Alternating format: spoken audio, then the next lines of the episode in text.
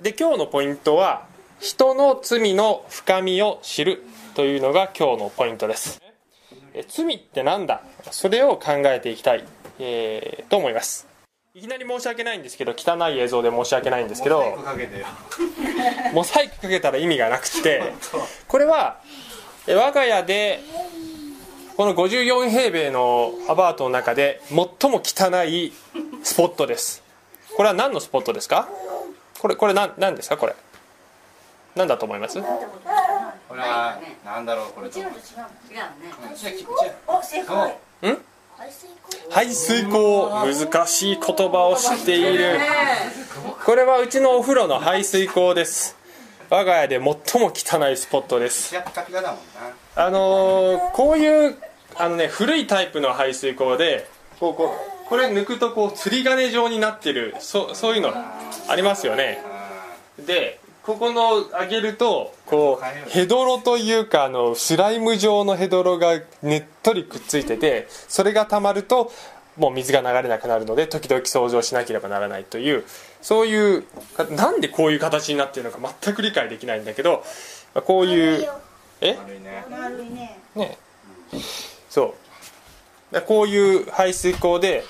僕はあのトイレ掃除とかなんかよりもこれもう気持ち悪くて吐きそうになりますね。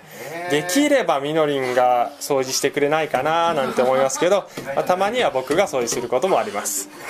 でも気持ち悪くてできればやりたくない部分ですよね。でもよく考えてみるとこの汚れってほとんど私とみのりんの体から出た汚れ？みたいな。私とみのりんの汚れがこのあの言葉では表現できないほどの汚さになっているという現実を忘れてはならないのでありましたまあ僕とみんな私とみのりんの汚れって言ってもほとんどみのりんの汚れだと思い嘘です。私の汚れがほとんどです、はい、だから嘘だっつってんだろ。そうなんか言わなきゃ何に得なんだよくだりは。話進めていい？人間の体の中から体の外についてるね汚れって本当汚いんだなって思う。そういう瞬間ですよ。しかし聖書によれば私たちの外側の汚れあるいは私たちの外見から分かる人が外から見て分かる行いとか、えー汚さ間違い失敗ごまかしそういったものよりもむしろ心の中の方がはるかに汚いっていうふうに聖書は断罪するんですよね。これより汚いってどれよりどれぐらい汚いんだっていう感じですけれどもここで取り出してありますはまず今日は新兵器がありましてこのカメラ。このカメラは最新のえー機能がついておりまして、あそうなんだ。はい。えーまだちょっと試作品で世の世の中には出ておりません、えーちょっとコネがあって借りてきました会社名が映ってるけどちょっと会社名は秘密ですけど 会社名はちょっと秘密ですけど、えー借りてきました。これはですね、えーなんとこれでその人の姿を撮るとその人の心の中まで撮れてしまうというカメラなんですね。どうすると思い？ねえどうするともい？これで撮られちゃったら。だから普通のカメラ信じてないってことね。信じてないってことね。これは心の中まで撮れてしまうカメラです。でまあちょっとねここにいる人たちを撮ると、えープライバシーの問題があって申し訳ないので事前にある人の心の中を撮ってみました。プライバシーの問題があって顔は映せませんがはい、この人の心の中を撮ってみましたね。でここにねぐちゃぐちゃぐちゃっと見えてるのがこれがこの人の心なんですね。ぐちゃぐちゃぐちゃっとなんかこう汚らしく見えるでしょ？でこれでは分からないのでこの心の中を拡大してみましょう。あ汚いですね。汚いです。ううわーええ字も映るの？まあすまあほっといてくださいそのその点。憎しみそう。字も映るんですこのカメラは。憎しみ。え自己中心。恨み情情欲不誠実傲慢妬み貪欲、えーこれはですねさっきの人はですねあの傍目から見るとすごくいい人なんです。すごくいいやつなんだけどコロナ禍を取ると、えーこういう姿になってしまうという現実があるんですね、えーまあ友には取ってみたいかもしれないけど大人の人は多分あんまり取られたくないと思うんだよね、えー心の中を全部取られちゃうとほとんどの人が恥ずかしいって思うんじゃないかな。ね心の中が全部見えちゃうと恥ずかしいって思うってことはすなわちそれは心の中にはやましい思いがあるっていうことを自分では知っているっていうことです。だと思います、えーだから人には見せられない、えーだからあ心の中を取られたくないと思うのが普通だと思うんです。大人になるとね。でまあこの人はね、まあ、そういう心があって友には心が綺麗かもしれないけどね、えーこの人はまああの顔が映んないからいいですけどもしこれでね顔が映っちゃったとしたらもう恥ずかしくて人の前には立てないぐらいあのすごく恥ずかしいことだと思いますね。もう恐ろしいことだと思いますね。Oh no! はい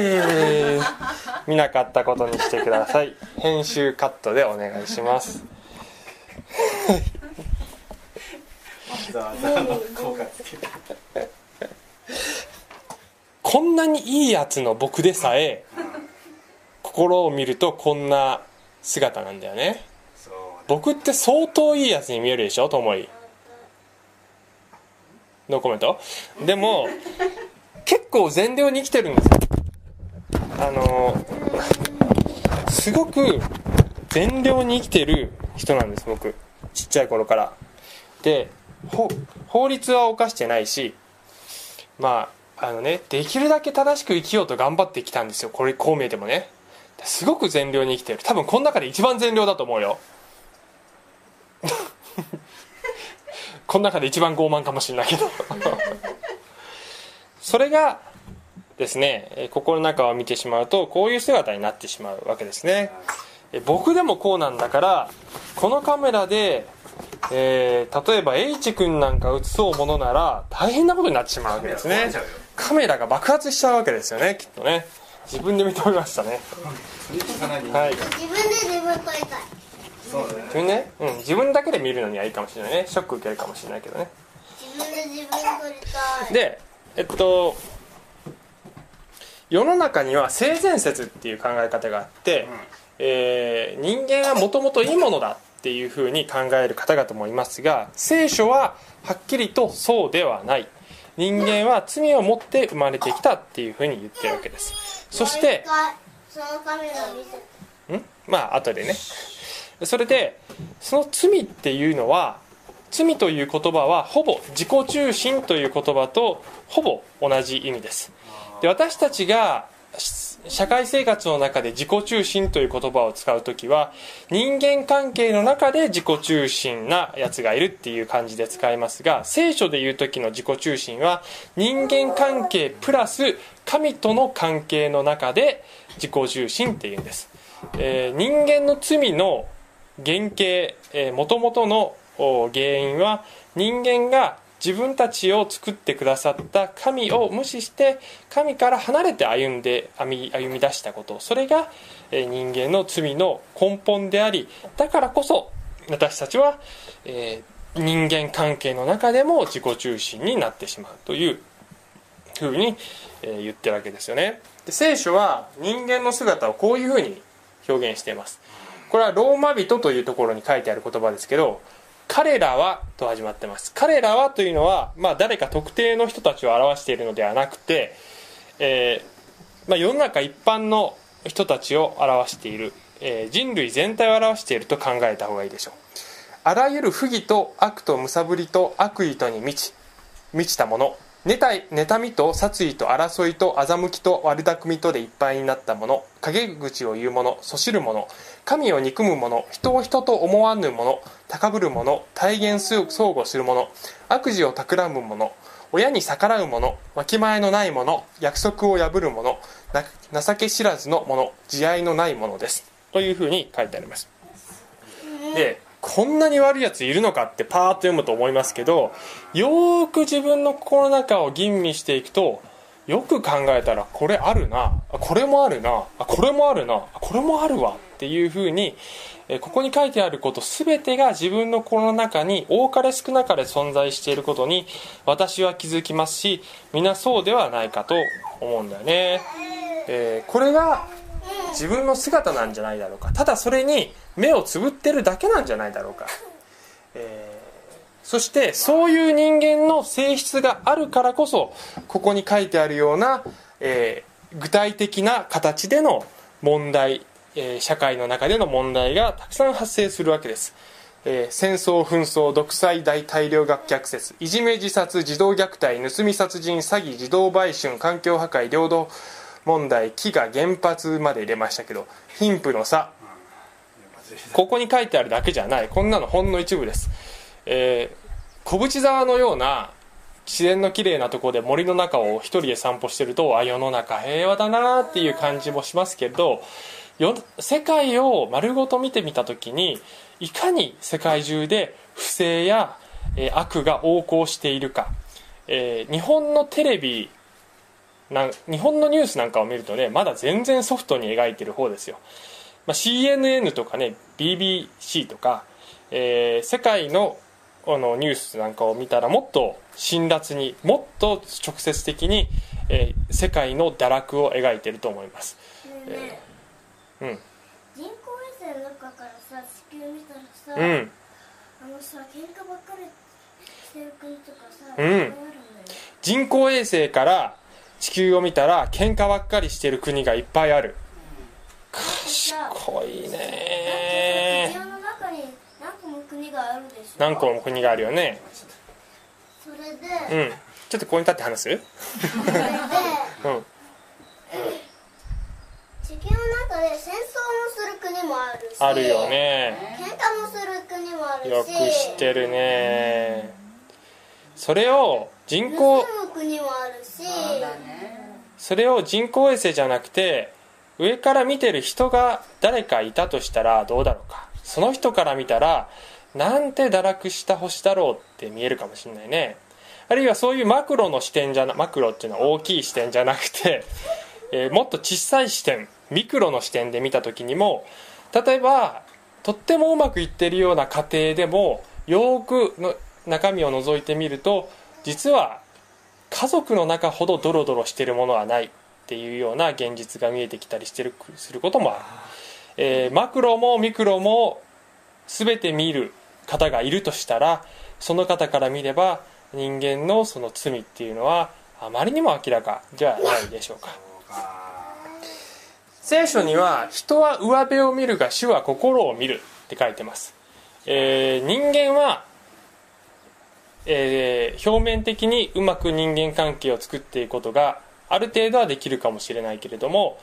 えーそしてその中で、えー人は全然悪いもんじゃないっていう感覚を覚えることもあります。もちろんです。人には善意があるしいいこともするしいいことも考えますよ。しかし主が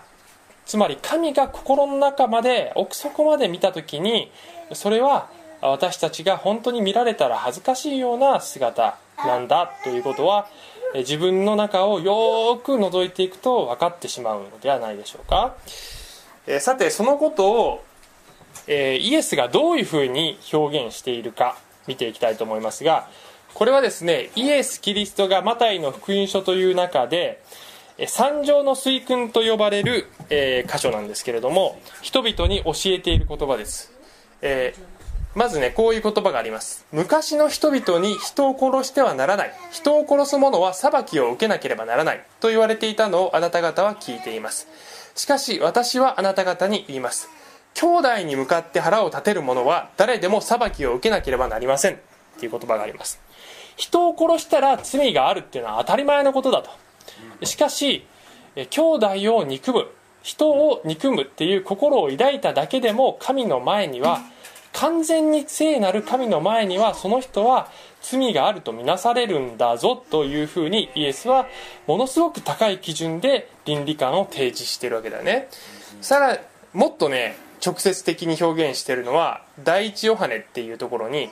兄弟を憎む者は皆人殺しです。ってはっきりときっぱりと言っちゃってます。えー実際に行動に移さなくても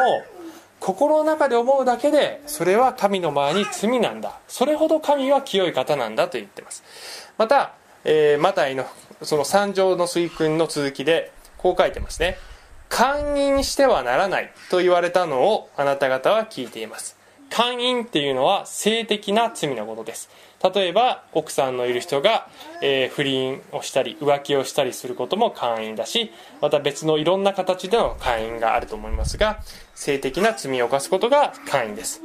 勧誘してはならないと言われたのをあなた方は聞いています。しかし私はあなた方に言います。誰でも情欲を抱いて女を見る者はすでに心の中で勧誘を犯したのです。っていうふうに、えーまあ、いいからそれは後でやってください。夫婦間では。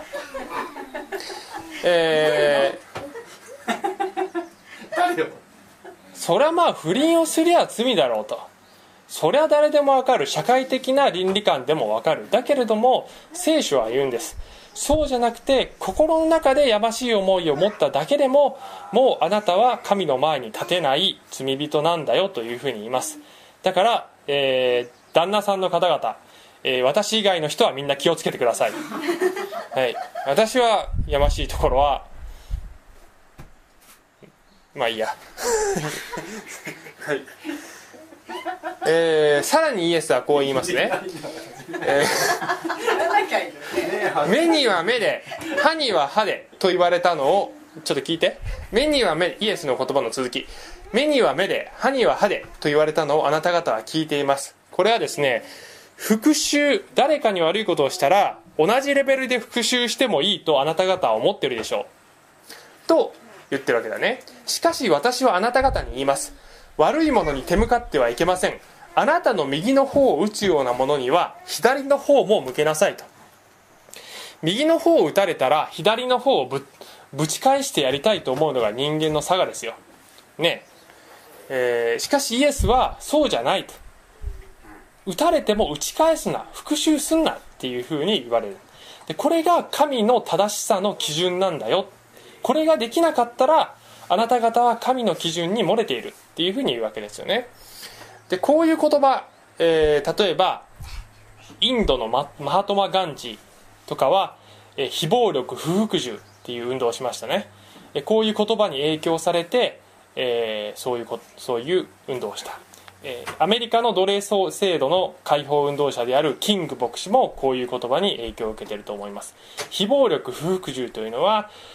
悪に服従はしない。でも復讐もしないっていう立場ですよね。でもなかなかできることじゃない。さらにイエスはこう言いますね。自分の隣人を愛し自分の敵を憎めと言われたのをあなた方は聞いています。しかし私はあなた方に言います。自分の敵を愛し迫害する者のために祈りなさい。それでこそ天におられるあなた方の父の子供になれるのです、えー友達を愛するのは当たり前だよと。そんなの当たり前だと。敵を愛せと。ね、敵っていうのはさ愛せないから敵なんでしょ？大体の場合。しかしそういう立場や意見やあー利害の違う相手を愛せと、えーそれができなければ神の子供になれないんだよっていうんだね。神の子供子供になれないっていうのは天国行けないってことですよ。一言で言えば。敵を愛するっていうものすごい高いハードルを超えることができなければ天国には行けないよって言ってるんです。そしてとどめを刺すようにイエスはだからあなた方は天の父が完全なように完全でありなさいというふうに言われます。そう。無理なんだよ。でイエスはこの三条の水訓の中でこの三条の水訓だけを見たらまるで人間に向かってものすごい頑張ってめちゃくちゃ気合を入れていい人間になれと。心の奥底まで隅々まで清くしろっていうふうに言っているかのように聞こえますがもちろん、えー私たちのその目標とすべき理想の姿を提示しているという目的はあります。しかしそれが多分一番の目的ではなくてむしろ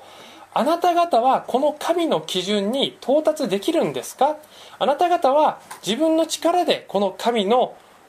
清さに達することができるんですか？できないんじゃないですか？ということを問うているんです。そしてもしあなた方がこんな高い基準には到達できないと思うならばあなたには救いが必要ですよというのがイエスの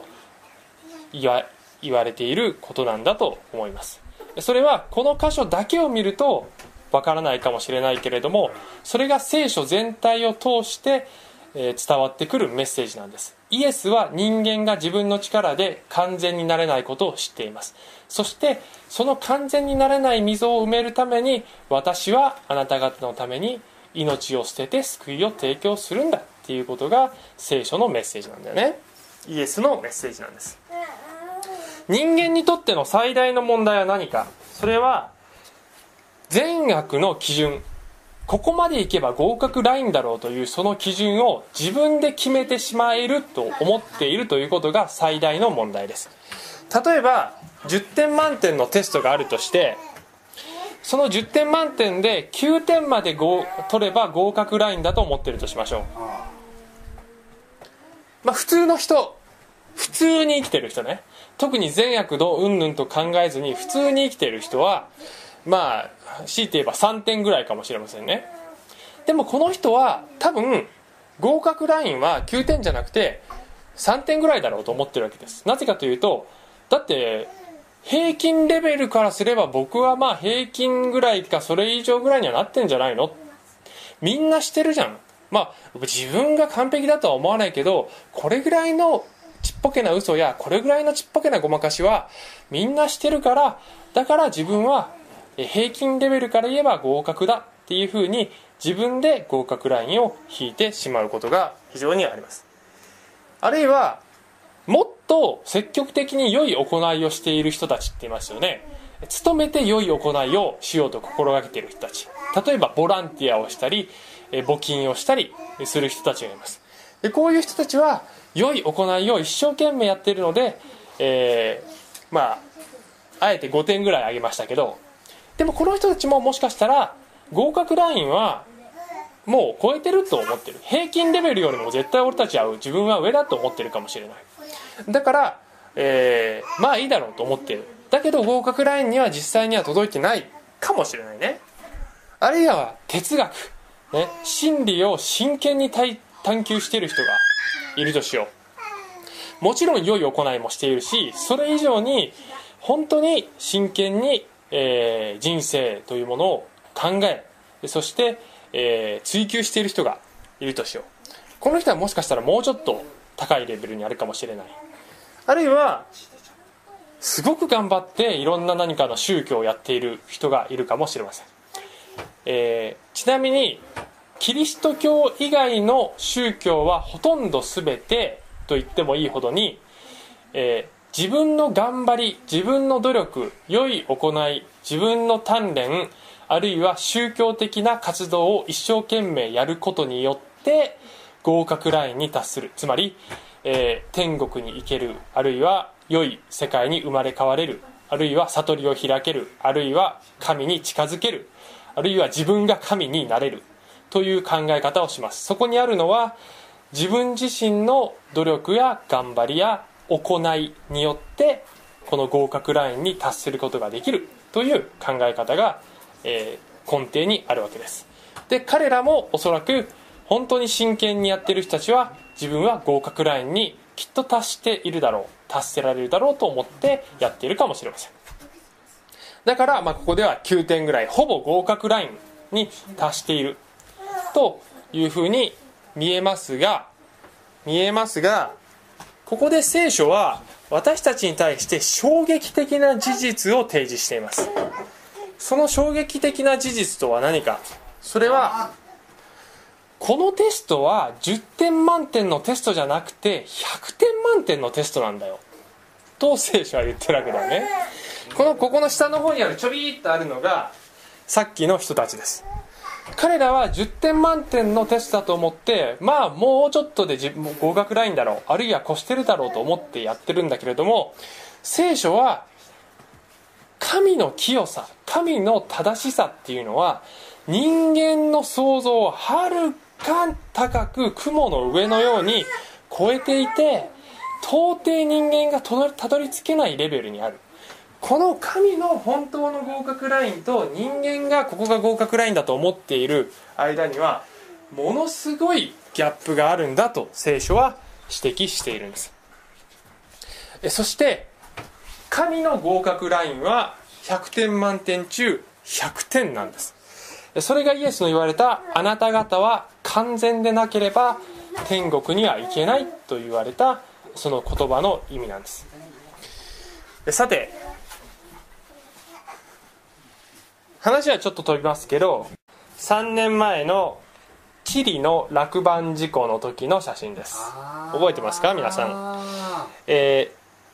落盤で地下700メートルに33人の労働者が閉じ込められた70日間閉じ込められた事故の話です。あったよねそういうの。覚えてる？世界中がこの70日間この33人の労働者のことを心配し一体このあとどうなるだろうかと、えテレビを注視していたそういう時でしたね。これはですね今のはこの最初の一人かなんかが救出された場面の写真です、えーこれはですね地下700メートルに人々が閉じ込められてそれをそれを救うためにこういうカプセルを作ってそして垂直の穴を開けこの、えーカプセルを通して、えー一人一人上に登っていかせるという方法で人々を救出したんです。えーそして、えー見事33人全員救出されたんだよね。えー地下 700m っていうと東京タワー2つ分ぐらいですね。ええー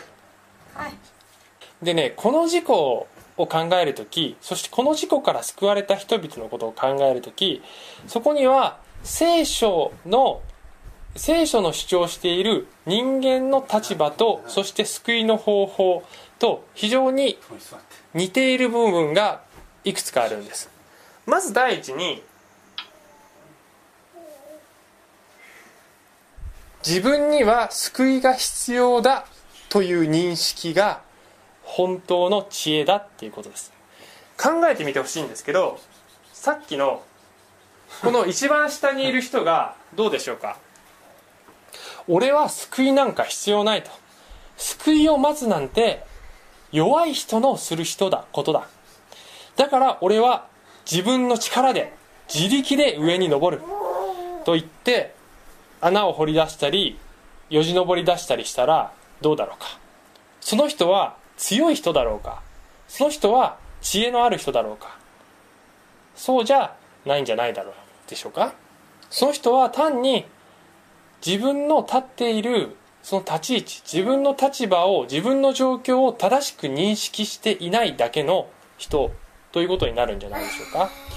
この状況で本当に賢いのは必ず救いが来ると信じてじっと待っていることではないでしょうか、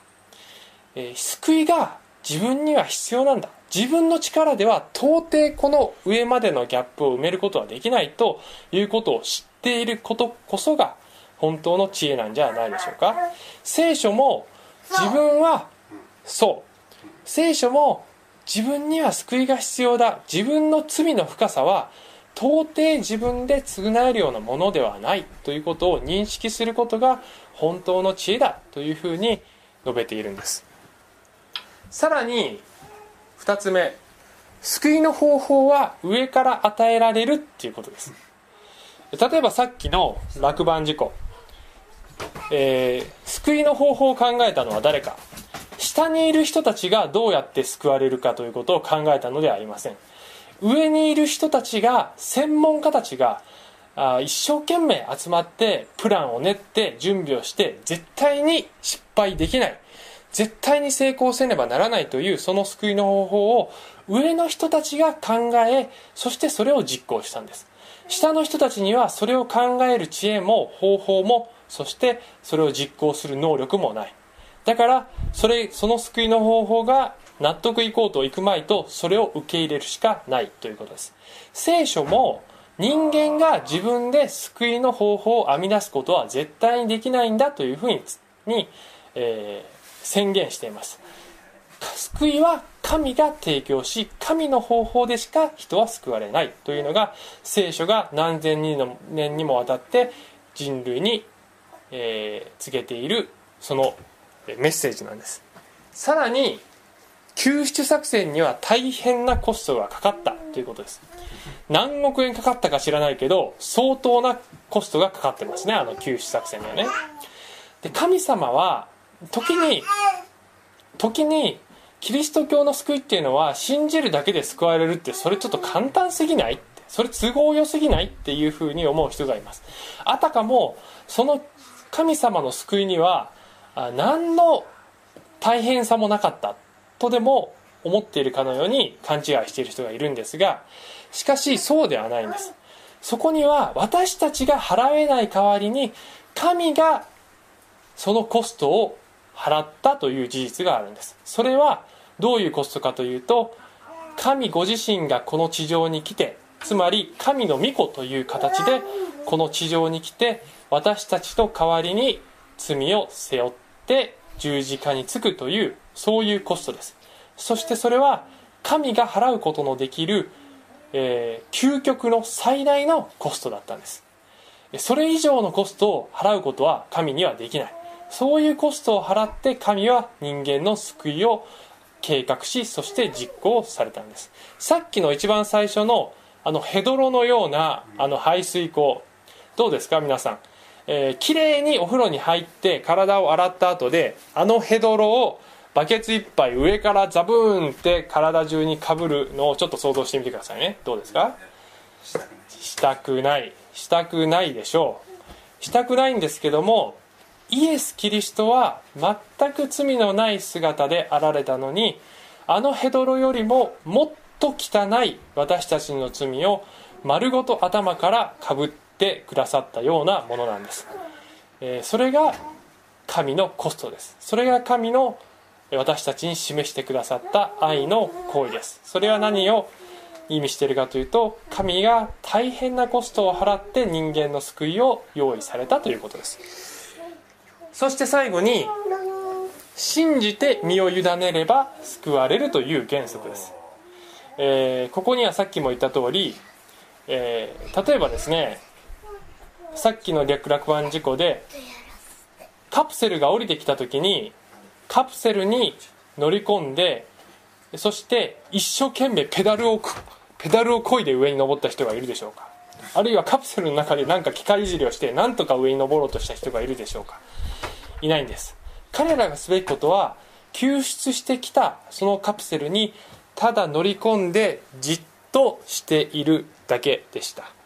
えーそれが彼らに要求される救いの方法だったんです。そうしていれば上に上がるようになっていたんです。そして聖書が言っているのも人間が救いに関してできることは何一つない。さっきの水を考えれば人間は自分の救いに関してできることは何一つない。ただイエス・キリストというその救いのカプセルに身を委ねる以外人間にできることは何もない。むしろ人間に何かできると思うならばそれは単なる人間の傲慢に過ぎないんだよ神の目から見れば。というふうに聖書は言ってるんです。それを表現したのがエペソ2の8の9こう書いてあります。あなた方は恵みのゆえに信仰によって救われたのです。それは自分自身から出たことではなく神からの賜物です。出たね賜物、えープレゼントですってことです。行いによるのではありません。誰も誇ることのないためです。って聖書に書いてます。何言ってるかというと、えー私はこれこれこういう偉いことをしたからあるいはこんな立派な人生を生きたからこんな良い行いをしたからだから天国に行けますって言える人はこの世に誰もいないっていうことです、えーこの世には誰もそういう人がいない。誰も自分がこうしたからといって誇れる人がいない。みんな罪人でみんなただ一方的に神様からプレゼントを与えられることによって救われるんだ。だから私はこれをやったって言える人は誰もいないし誰も人を見下すことも、えー誇り高ぶることもできないっていうことをこのパウロという著者は言ってるんですよね。さてさっきの、えー絵に戻りますがこの本当の合格ライン神の清さと人間の罪の姿のギャップにじゃあ橋渡しをするその救いの方法は聖書はイエス・キリストだと言ってるわけですよね。イエス・キリストだけがこの橋渡しをする。あなた方は完全になりなさいとイエスが言った時にあなた方は自分の力で完全になるのではなく私を通してあ間違えた。私を通って上に上に登っていく。私という橋を通してトンネルを通して上に登っていく以外にそれ以外に完全になる方法はない。逆に言えば私を通して上に行けばあなた方は神の基準である完全さに到達することができる。とイエスは言われたんです。これが聖書が何千年も昔から人類に提示している救いの方法です。えそして、えーもう一つ最後にねもう一つ、えーその落盤事故と聖書の言っている救いに関して似ている部分があります。聖書にはこういう記述があります。これはイエス・キリストの言葉ですけれどもえ例え話ですね。イエスがこういう例え話をしたんです。女の人が銀貨を10枚持っていてもしその1枚をなくしたら明かりをつけ家を吐いて見つけるまで念入りに探さないでしょうか。見つけたら友達や近所の女たちを呼び集めてなくした銀貨を見つけた見つけたから一緒に喜んでくださいと言うでしょう。あなた方に言いますがそれと同じように一人の罪人が悔い改めるなら神の御使いたちに喜びが湧き起こるのですっていう言葉があるんですよね。この落盤事故で、えー一人一人カプセルに乗って上に上がってきたわけですがえー一人上がってくるたびにそれを見ていた人たちはうわーって喜んだあの場面を皆さん見たでしょうか？テレビのない人たちは見てなかったかもしれませんが多くの人がテレビを見てあるいはその場面にそこの場所にいた人たちは「やったー!」って一人上がってくるたびに大騒ぎをしたわけですよで世界中のテレビを見ていた人たちが世界中で「うわーやったー!」と一人一人上がってくるたびに言っていたわけですで聖書イエスによれば私たちには目の見私たちの目には見見えない世界がある。私たちには見えない霊の世界があって私たちが見たことがなくても天使っていうものが存在するんだよって言ってるんですね、えー世の中の多くの人は見たことがないから信じられないっていう立場を取るんですけども、えーそれは全然論理的ではありません。見たことがなくても存在するものはこの世にたくさんあります。現代の物理学や科学が、えーまだ見つけていないような物質とか、えー事実や法則はまだたくさんあるのと同じように、えー私たちの目には見えない物理的な世界とは違う霊的な世界が存在するんだと聖書ははっきり言っていてそこには天使というものも存在ししかもその天使たちまで神と一緒になってこの人間たちのありさまを見ているというふうに言ってるんです。そしてこの人間が一人神よ私は罪人ですとひざまずいて自分の罪を認める時に天井では喜びが満ち大パーティーになるっていうふうに言ってるわけです。だからこの落盤事故でわーってなったように一人この地上で一人罪を悔い改めるたびに天井では大パーティーが起こっている。大騒ぎになっているっていうふうにイエスは言われたんです。それがこの、えー事故と似ているところです、えー最初のポイント。人の罪をの深みを知るっていうのがこの話のポイントでした、えーその罪の深みっていうのは人間の基準ではなく神の基準だ神の基準で測られれば意味がないっていうこととそしてその罪のどん底から救うことができるのは神が与えた方法だけだっていうことがこの話のポイントでした、えーどうぞ、えーこのことをみんなで考えていきたいと思います。祈ります。愛する天のお父様。私たちは自分で自分の合格ラインを設定し、えーしてしまうことがあります。しかしそれができるならば言ってしまえばヒットラーだって自分が合格ラインに立っているということができてしまうのであります。神様人間のその合格ライン人間の倫理基準は人間を作られた神以外に設定することはできません。また合格かどうかを決めるのもまたその合格ラインに達することができるようにすることができるのも神お一人以外にはいません。えどうぞこの聖書のメッセージを私たちが真剣に捉えまたこのあなたの与えてくださっている救いを心から感謝して受け取ることができますように。イエス・キリストのお名前によってお祈りいたします。アーメン。